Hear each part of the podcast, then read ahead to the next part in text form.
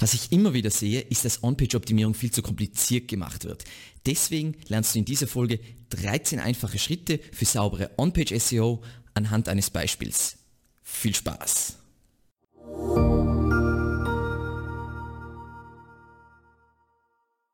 Mein Name ist Alexander Russ und SEO ist mein täglich Brot. Sollte dieser YouTube-Kanal neu für dich sein, wir unterhalten uns hier über SEO und Content Marketing. Wenn du wissen willst, wie du nachhaltig Kunden über deine Webseite gewinnen kannst, dann abonniere jetzt gleich diesen Kanal und aktiviere die Glocke, damit du ja nichts verpasst. In dieser Folge konzentrieren wir uns wirklich auf die klassische On-Page-Optimierung. Wir unterhalten uns also nicht über Nutzererfahrung, also es fehlen Themen wie Ladezeiten, Aufenthaltsdauer und Absprungrate und wir unterhalten uns auch nicht über Content, also nicht über SEO-Texte. Wenn dich diese Themen interessieren, dann findest du Links in der Beschreibung, wo erklärt wird, wo man bei Nutzersignalen darauf achten muss und wie man SEO-Texte schreibt.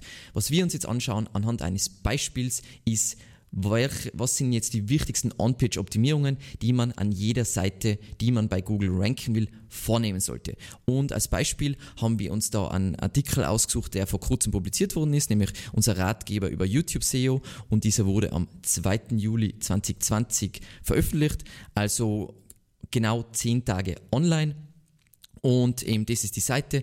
Content ist relativ umfangreich. Ihr werdet dann auch sehen, wieso der Text äh, diese Seite so umfangreich ist.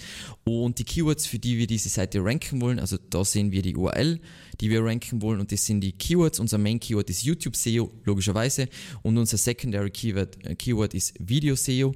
Und heute ist eben der 12. Juli und für YouTube SEO ranken wir mittlerweile auf Platz 5 und für Video SEO auf Platz 18. Das hat jetzt natürlich sehr viele Gründe, wieso wir es schon ranken, aber eben auch saubere On-Page-Optimierung. Und an diesem Beispiel werden wir uns das ganze Thema jetzt Schritt für Schritt ansehen.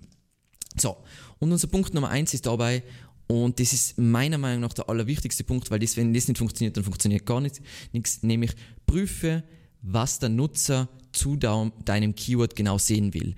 Und das ist so einfach zu prüfen, nämlich sieh dir einfach an, was die Top 3 bei deinem Keyword in die Suchergebnisse, was die so treiben. Das heißt, wenn wir jetzt aus YouTube SEO bei Google.de, wir wollen bei Google.de ranken, dann sehen wir zum einen mal, dass das zeige ich dann, was das für Erweiterung ist, das Suchvolumen, aber wir sehen hier ranked Platz 1 Ahrefs, dann haben wir eine Videobox, dann kommt Seokratie mit ihrem Ratgeber und dann kommt onlinemarketing.de. Und was ich mir jetzt idealerweise anschaue, ist, ich schieße diese drei Links, machen wir auf, zack, schauen wir die äh, an, über was die schreiben, ist das Ganze eher äh, von der Intention her grob gesehen, ist es jetzt eher, geht es da, dass man den User irgendwas beibringt, also geht es um Information, geht es um kommerzielle Recherche, also wo jemand recherchiert, weil er sich irgendwas kaufen will, oder geht es wirklich schon um Kauf, also dass jemand, hey, ich habe jetzt nach diesem Suchbegriff gesucht und ich will jetzt kaufen. In unserem Fall, wenn wir uns das jetzt anschauen, allein schon die Snippets, also Title Tags und Meta Descriptions, dann sehen wir, hey, die komplette Anleitung. Also Nummer eins ist offensichtlich ein Informationsergebnis. Nummer zwei Tipps, wieder Information. Nummer drei äh, sind die, die kritischen Ranking-Faktoren für erfolgreiche Videos. Das heißt wieder Information. Und wenn wir uns die Seiten eben anschauen, jetzt im Ahrefs, dann sehen wir, das ist so ein Ratgeberformat. Es gibt ähm, äh, Inhaltsverzeichnis, es ist sehr umfangreich. Äh, wenn wir uns Seokratie anschauen, eigentlich wieder dasselbe Spiel. Es gibt wieder eine schöne Übersicht, also Inhaltsverzeichnis, sehr umfangreichen Content. Und wenn wir uns Online-Marketing, dann klicken wir mal diesen ganzen oh, blockieren. Das ist super angenehm, super User Experience. Ähm, sehen wir wieder, ist jetzt nicht so umfangreich, aber es ist wieder eigentlich dasselbe Spiel. Das heißt, wir verstehen schon mal, hey, hier geht es um Information. Dann, was wir bestimmen wollen, damit wir den richtigen Content liefern, ist der Content Typ, nämlich welchen Typ von Content wollen wir da liefern. Und typische Content-Typen, die ihr kennt, sind jetzt, was ich nenne, Ratgeber und das ist sowas, wie wir in diesem jetzt hier haben. Ähm, es kann zum Beispiel aber auch der Content-Typ sein, eine Kategorieseite in einem Shop, jetzt zum Beispiel ähm, das ist eine Marke an Uhren, das ist eine Kategorieseite, das kann, kann ein Content-Typ sein, den man braucht, um zu ranken. Dann, das wäre jetzt eine Produktseite als Content-Typ und dann gibt es noch, was man sehr oft sieht, so Leistungsseiten. Das heißt, das ist jetzt keine Informationsseite von uns, sondern da geht es um ein SEO-Paket und wir erklären, wieso das so toll ist und wieso man das sich kaufen muss. Und das sind so die meisten SEO-Keywords fallen in diese vier Content-Typen rein, dass du irgendwas ranken kannst. Passt. Dann ein weiterer Faktor, den wir uns in Sachen, was der Nutzer sehen will, anschauen sollten, ist das Content-Format. Und weil jetzt zum Beispiel Ratgeber ist natürlich relativ grob. Was, die, was sagt mir jetzt, was ein Ratgeber ist? Weil ein Ratgeber kann sein eine Anleitung, das kann eine Liste mit Tipps sein, das kann so eher so eine Meinungs- äh, Meinungsgeschichte zu irgendeinem Thema sein und so weiter. Dann, wenn wir jetzt uns jetzt zum Beispiel äh, eher Produktseiten anschauen, wenn es jetzt also eher eine Produktseite ist, dann könnte das Content-Format eine Produktbeschreibung sein, eine Beschreibung des Produktes. Dann, wenn wir jetzt eine Affiliate-Seite haben, kann, kann ich sowas haben, kann es ein Ratgeber als Typ sein, aber eigentlich handelt es sich als Format um einen Testbericht oder um eine Definition oder um einen Vergleich und so weiter. Und ich würde es immer auf diesen Ebenen betrachten. Das heißt, Typ sind jetzt wirklich die Seitentypen, die was man braucht. Das ist eben Ratgeber, Ratgeber und Blog sind letzten Endes der gleiche Seitentyp. Und beim Format geht es dann wirklich konkret darum, ist es eine Schritt-für-Schritt-Anleitung, ist es eine Liste mit Tipps, ist es eine Produktbeschreibung, ist es ein Vergleich, ist es Testbericht, ist es Definition etc. So, wenn du jetzt in der glücklichen Lage bist, dass du dir ein richtig gutes SEO-Tool leisten kannst, wie zum Beispiel SEMrush oder Ahrefs, dann ist es eben wichtig, dass du dir immer ansiehst, ähm, für welche Keywords deine Top-Konkurrenz rankt. Und wenn wir nochmal zurückspringen in die äh, Suchergebnisse, dann sehen wir Platz 1 war ja Ahrefs und wenn wir uns die anschauen, ähm, für was die ranken, dann habe ich schon gefiltert, also organische Recherche in SEMrush. Da kann ich jetzt sehen, für welche Keywords diese URL rankt und ich habe es jetzt schon gefiltert, dass ich nur die Top 10 Rankings mir anschaue. Wieso schauen wir jetzt nur die Top 10 Rankings dieser URL an? Weil, wenn man weiter hinten rankt, kann es sein, dass die URL einfach nicht äh, oder dass diese Seite nicht genug Relevanz zu diesem Keyword hat. Das heißt, dass ich mir das anschaue, macht wenig Sinn. Aber bei diesen Top 10 Keywords weiß ich, wenn ich was ähnliches liefere, dann kann ich auch für diese Keywords ranken. Und daher weiß ich ja, ich kann mit der gleichen Seite für YouTube SEO ranken, die Top 10, für Video SEO, für was ist sonst noch größer, YouTube meine Videos, Clip YouTube, YouTube so gut wie du bist, offensichtlich kann ich da auch ranken, keine Ahnung, was das sein soll, SEO, Google, YouTube. Das heißt, ich weiß schon mal, für was ich mit einer Informationsseite zu YouTube SEO ranken kann. Das heißt, kurz und knackig, was du dir im ersten Schritt immer anschauen solltest, ist der Typ, nämlich der Seitentyp, der rankt, dann das Format, was wir gesagt haben, eben Tipps oder Anleitungen oder Produktbeschreibung etc. Und vielleicht auch noch, was der Ansatz ist. Ist das jetzt eher positive Beschreibung oder negative Beschreibung und wie ist der Approach zu dem Ganzen? Das heißt, ich kann über On-Page-Optimierung einen Artikel schreiben für On-Page-Optimierung für Anfänger, aber ich kann auch einen Artikel schreiben, On-Page-Optimierung für Fortgeschrittene. Du musst dir anschauen, was ist der Ansatz, der rankt und diesen Ansatz wirst du nachbauen müssen. So, unser Punkt Nummer zwei ist, prüfe die Textlänge der Top-Ergebnisse. Wir springen wieder zurück in die Suchergebnisse und da ist jetzt eben das, auf was ich schon hingewiesen habe. Installiert euch unbedingt dass äh, die Chrome-Erweiterung Keyword Surfer, ist kostenlos und dann seht ihr eben zum einen mal, hey, äh, Suchvolumen direkt in die Suchergebnisse, äh, Preis pro Klick bei Google AdWords ist auch interessant, um einfach einzuschätzen, wie kommerziell dieses Keyword ist und was es Genialste ist, du siehst zu jedem Suchergebnis, wie viele Wörter auf dieser Seite sind. Und wenn wir jetzt, jetzt anschauen, Platz 1 über 8000 Wörter, Platz 2 gerade nicht 4000 Wörter, Platz 3 1600 Wörter. Und deswegen macht es auch total Sinn, dass wir, Evergreen Media, wir haben jetzt genau 8000 Wörter geschrieben, äh, eben eine Spur länger als Ahrefs, aber eben wir haben uns orientiert an das Top-Ergebnis, weil in der Regel rankt langer Content besser. Das heißt, ich will immer mir das Top-Ergebnis anschauen und dann ein klein wenig draufsetzen, damit ich da schön mitspielen kann. Dann unser Punkt Nummer drei, verwende das Fokus-Keyword in der URL. Und das ist ein sehr heiß diskutiertes Thema, ähm, wo mich öfter Leute darauf angeredet äh, haben. Ja, es ist nur jetzt in diesem Fall ist YouTube SEO unser Main Keyword und dass das in die URL kommt, ist das, das ist nur ein kleiner Ranking-Faktor. Aber was du nicht vergessen darfst, ähm, wenn jemand jetzt auf diesen Artikel verlinkt und als Ankertext die URL verwendet, dann ist da wieder mein Keyword drin. Dementsprechend kriege ich einen Link mit dem optimierten Ankertext.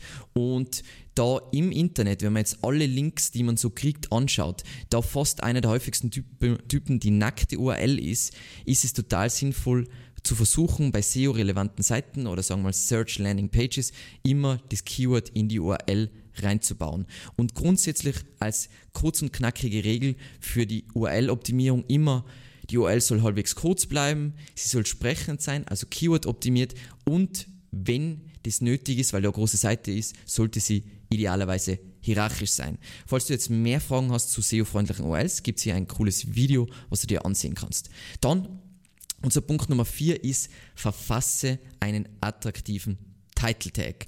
Und ganz wichtig, der Title Tag ist der wichtigste, aller, aller, aller, aller wichtigste On-Page-SEO-Faktor. Das heißt, wenn wir jetzt wieder zurückspringen in die Suchergebnisse, dann sehen wir hier den Title-Tag von Ahrefs, dann von Seokratie, dann von äh, onlinemarketing.de und der Title-Tag ist natürlich in die Suchergebnisse fast das auffälligste Element. Was ganz wichtig ist, wir wollen idealerweise unser Fokus-Keyword, was in dem Fall YouTube SEO ist, vorne reinbauen. Ahrefs hat das gemacht, Seokratie hat das gemacht, onlinemarketing.de hat das auch gemacht. Sehr auffällig ähm, und das ist ganz wichtig. Dann, was, worauf wir natürlich achten wollen beim Title Tag, ist, dass er dem entspricht, was dann User zu diesem Keyword sehen will. Das heißt, Deswegen verwenden da User zu diesem Keyword was Informationslastiges sehen wollen, schreibt Ahrefs, hey, bla bla, wie deine Videos ranken, komplette Anleitung. Sie schreiben, diese Tipps bringen deine Videos zum Ranken, sechs kritische Ranking für erfolgreiche Videos. Das heißt, es ist immer das Gleiche. Es geht darum, der User will, dass seine Videos besser ranken und er will Informationen, wie er das machen kann kurz und knackig zur Optimierung von Title Tags. Du willst das Keyword, dein Fokus-Keyword so, so weit nach vorne holen, wie es geht. Idealerweise ganz am Anfang. Du willst die Suchintention beachten, nämlich was der User ja erreichen will mit dieser Suche.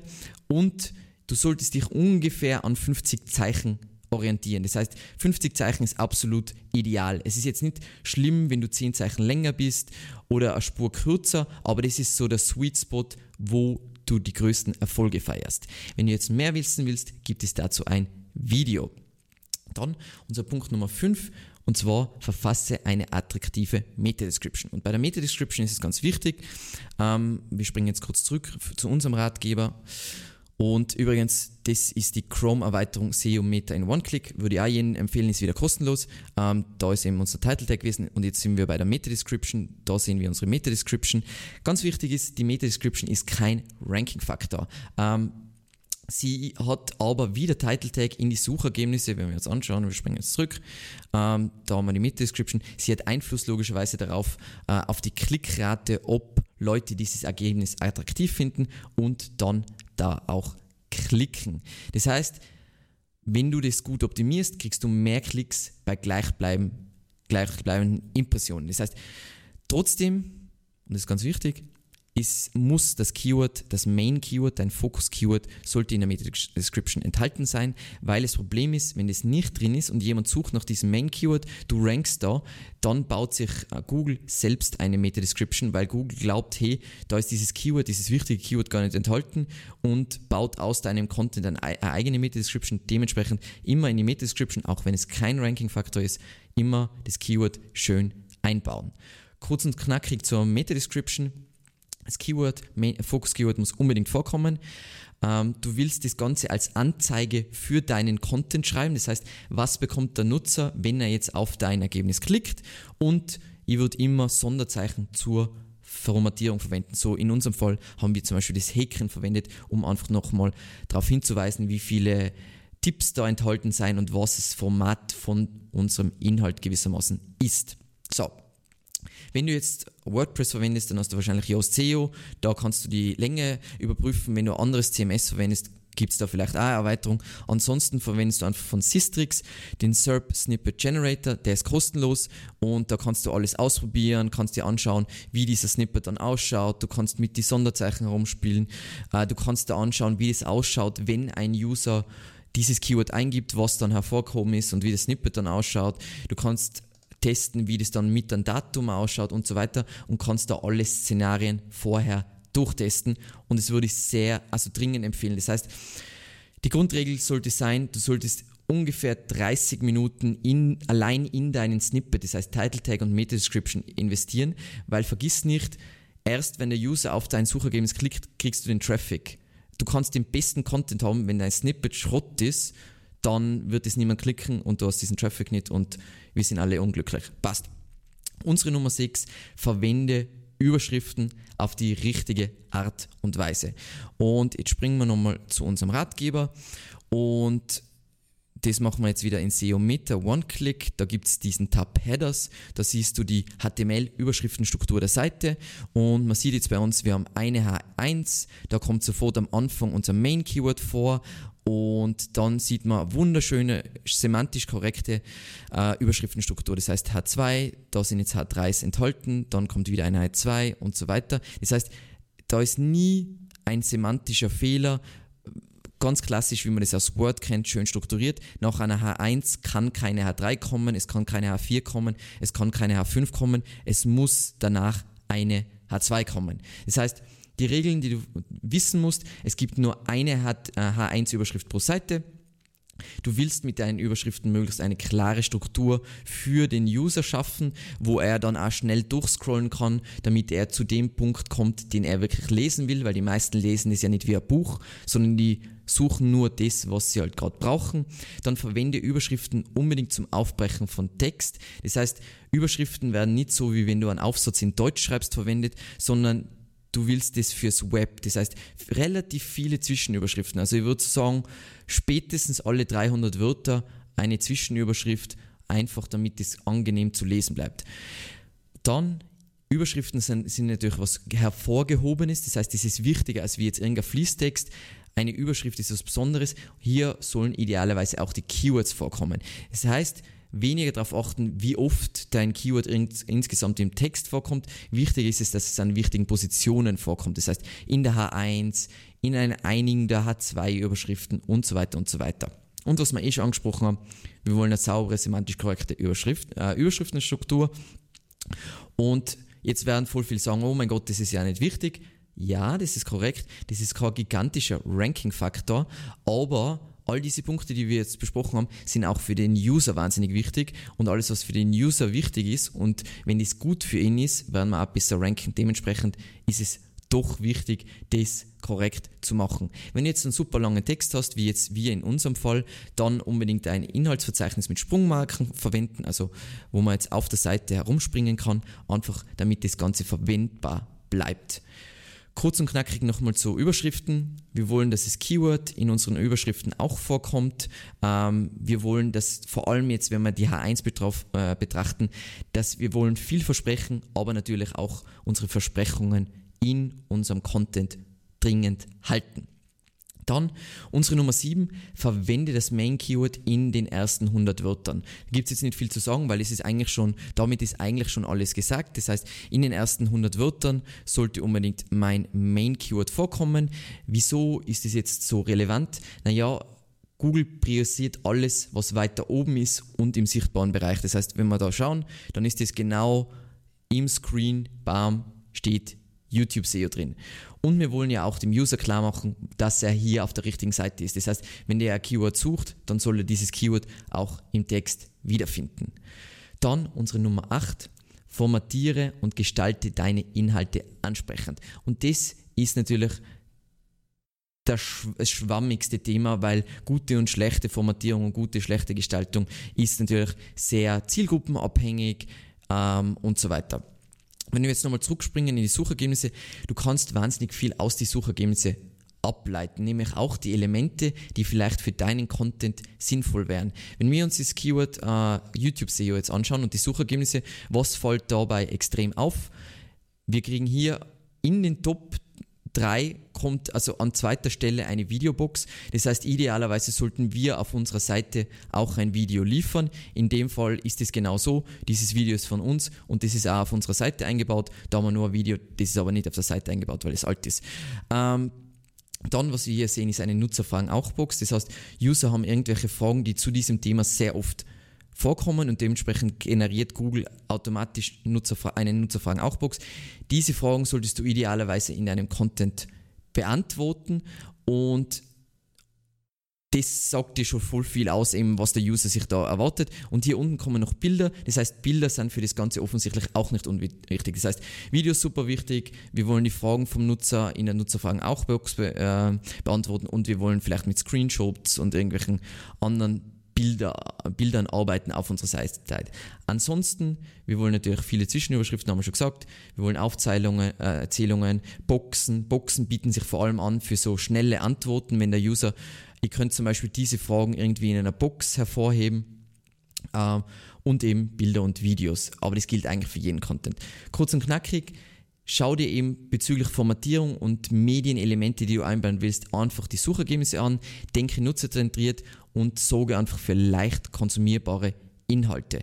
Was du jetzt natürlich mit so einer Nutzerfragen-auch-Box machen könntest, ist, du kannst diese Fragen beantworten und die als FAQ präsentieren. Äh, da gibt es ein Video dazu, wo ich das genauer erkläre. Das ist ganz cool. Und jetzt zeige ich noch zwei extrem coole Hacks, die was ich jetzt vor kurzem äh, entdeckt habe. Nämlich zum Beispiel, wenn wir googeln nach SEO Newsletter, dann hat äh, Seokratie hier dies, die äh, FS, FAQ Markup eingebaut und das mit Häkchen versehen. Sticht natürlich extrem raus, das heißt, viele User werden da draufklicken. Oder wenn man jetzt unser, uns anschaut, beim Keyword SEO, dann haben wir da FAQs und was wir zum Beispiel machen, wir verlinken immer aus den FAQs auf unserer Seite, damit der User nicht nur diese schnelle Antwort da liest, sondern damit er idealerweise dann auch zu uns weiterklickt. Passt. Dann kommen wir zu unserer Nummer 9 und zwar verlinke intern auf andere relevante Seiten von deiner Website. Ähm, was dabei wichtig ist, Dazu gibt es übrigens ein Video, was ihr auch unbedingt anschauen sollt, wo ich es im Detail erkläre. Äh, verlinke immer mit dem Fokus-Keyword der jeweiligen Seite als Ankertext. Wenn wir uns das auf unserer Seite anschauen, dann verlinken wir zum Beispiel intern auf unseren Artikel über Suchmaschinenoptimierung und dementsprechend verwenden wir jetzt den Such, äh, Ankertext Suchmaschinenoptimierung und jetzt mit der Erweiterung SEO oder wo verlinkt man dann noch intern zum Beispiel ähm, auf unseren Glossareintrag Click-Through-Rate verwenden wir genau den perfekten Ankertext, damit es keine Mehrdeutigkeiten gibt. Dann verlinke ich immer nur im Kontext der Seite relevante Artikel. Das heißt, ich würde jetzt nicht irgendwie intern verlinken, sondern es müssen direkt zu diesem Artikel sinnvolle Sachen sein, damit es auch einen Mehrwert für den Leser gibt und natürlich aus SEO-Sicht Sinn macht. Also kurz und knackig für interne Verlinkung. Wir wollen relevant intern verlinken, wir wollen den Nutzern einen Mehrwert bieten, wir wollen eindeutige Ankertexte und wir wollen immer Do-Follow verlinken, niemals No-Follow bei internen Links. Passt. Dann die Nummer 10, verlinke extern auf relevante, hochwertige Websites, die den User einen Mehrwert liefern. Ähm, was viele nicht wissen, ist, ausgehende Links zu anderen Websites sind ein Ranking-Signal bei Google. Ähm, diese Studie ist schon uralt, ist aber im April 2020 wieder aktualisiert worden und zeigt eben, dass wenn man hochwertig äh, also auf hochwertige Seiten, Autoritäten, relevante Seiten extern verlinkt, dann bringt dir das selber einen Ranking Boost. Das heißt, wir wollen immer schön intern verlinken, äh, extern verlinken ähm, und ich zeige euch einmal, wie das bei uns ist. Nicht, dass wir jetzt da irgendwas erzählen, was wir selber nicht machen. Zum Beispiel gibt es äh, einige Studien zu YouTube SEO und die haben wir hier verlinkt. Ähm, hier nochmal dann hier nochmal und so weiter. Das heißt, das steigert nochmal die Relevanz unserer, unserer Seite und dadurch ranken wir nochmal besser. Kurz und knackig zu externen Links. Sie sollen dem Leser einen Mehrwert bieten, ähm, verlinke nur seriöse Zielseiten und dann auch gern Do Follow und verlinke bloß keine Konkurrenten. Ganz wichtig, weil damit boostest du deine Konkurrenten, gibst einen Backlink. Wollen wir nicht machen. Dann die Nummer 11, Verwende aussagekräftige Dateinamen für deine Bilder. Ähm, wir bleiben in diesem Artikel, gehen rauf. Erstes Bild auf der Seite ist dieses Icon hier. Wenn wir da das untersuchen, dann sehen wir, der Dateiname ist youtube-seo.bng. Das heißt, Main Keyword ist der Dateiname des ersten Bildes. Das ist idealerweise Best Practice. So würde ich es auf jeden Fall immer machen. Und die restlichen Bilder würde ich einfach beschreibend benennen. Das heißt nicht 1, 2, 3, 4, 5 oder x irgendeinen komischen Hash, sondern idealerweise, was dieses Bild beschreibt. Das heißt, da haben wir einen Screenshot äh, von den Videoempfehlungen. Wenn ich jetzt auf Untersuchen klicke, dann ist der Dateiname ah, youtube-vorschläge.bng. Sehr beschreibend, bietet dem Algorithmus wieder mehr Kontext und kurz und knackig kann man dazu eigentlich nur sagen, hey, benenne deine Bilder aussagekräftig. Wer jetzt mehr über Bilder-SEO wissen will, kann sich dieses Video anschauen. So, unsere Nummer 12, verwende aussagekräftige Altattribute für deine Bilder. So, das Altattribut ist prinzipiell, kommt es her von, äh, ist wichtig halt für Barrierefreiheit, weil es für Screenreaders und so weiter verwendet wird, ähm, aber das ist generell wie Google äh, ein Bild, also mittlerweile kann Google eh erkennen, was auf einem Bild ist, aber das ist trotzdem ein wichtiger Faktor. Oder wenn du jetzt Bilderlinks schaffst, dann ist das eigentlich wieder Ankertext. Ähm, und wenn wir jetzt wieder unser erstes Bild anschauen, dann verwenden wir hier als Altattribut ähm, YouTube SEO für besseres Ranking ist das Main Keyword ist drin und noch ein bisschen Erweiterung. Wie gesagt, das ist Geschmackssache. Es macht da nichts aus, wenn du jetzt da nur YouTube SEO reinkriegst. Alles, was mehr Kontext bietet, äh, äh, steigert die Relevanz und somit rankst du besser. Ja, es ist wieder nur ein kleiner Ranking-Faktor, aber ähm, also für die Seite ist es nur ein kleiner Ranking-Faktor. Für das Bild dass es in der Bildersuche rankt, ist es eigentlich ein relativ wichtiger Ranking-Faktor und dementsprechend als Tipp kurz und knackig eben wieder einfach Aussage, ein, ein, aussagekräftigen, ein, ein aussagekräftiges Altattribut verwenden und neben dem Alt-Attribut, was du auch noch machen kannst, ist dieses Title-Attribut. Das ist mir meistens zu mühsam, sage ich ganz ehrlich, aber es gibt ja auch dieses Title-Attribut. Da, wo man jetzt dann mit der Maus drüber fährt, kriegt man dieses, dass jetzt da YouTube-SEO dasteht. Ähm, meistens fülle ich das nicht aus, weil mir es zu mühsam ist. Es ist aber ein minimaler ähm, Relevanzfaktor, wie auch Google bestätigt hat. Das heißt, Google schaut sich an, was in einem Title-Attribut vorkommt. Ähm, sieht man im Test, dass das tatsächlich so ist. Ähm, wenn du das nicht machst, das ist jetzt dramatisch, ist nicht so mein Gott, das ist so unwichtig im Vergleich zu allem anderen, dass sie das gern vernachlässigt. Und damit kommen wir zu unserem letzten Tipp. Und das ist was, was glaube ich viele nicht wissen, ist, verwende da idealerweise deine eigenen einzigartigen Bilder. Ja, einzigartige Bilder sind bestätigtermaßen also es bestätigt, dass es ein zusätzliches Ranking-Signal ist. Und da gibt es wieder diese Studie von Reboot, uh, Long-Term Duplicate Image Experiment. Das heißt, Duplicate Images, wenn du ein Stockfoto verwendest, dann ist es sicher schon einmal auf einer anderen Seite vorkommen und damit ist es eigentlich Duplicate. Und diese, diese Studie, dieser riesige Test zeigt eben, das Endergebnis ist, dass Seiten mit einzigartigen Bildern besser ranken. Ist es jetzt ein gigantischer Faktor, dass du nicht mit Stockfotos ranken kannst? Nein, aber es ist wieder etwas, was total Sinn macht, weil wenn du einzigartige Bilder hast, dann bietest du einen einzigartigen Mehrwert. Diese Bilder ranken viel besser in der Google Bildersuche und auch deine Seite, die du ranken willst, selbst rankt ein wenig besser. Und dementsprechend ist es was, mit was man sich beschäftigen sollte und sich sicher überlegen sollte. Also das ist auch der Grund, wieso wir sehr gern mit Screenshots und mit eigenen Grafiken arbeiten, weil es einfach einen Mehrwert bietet und dieser Mehrwert wird durchaus durch den Google-Algorithmus belohnt. So, und das war jetzt alles doch nicht so schlimm.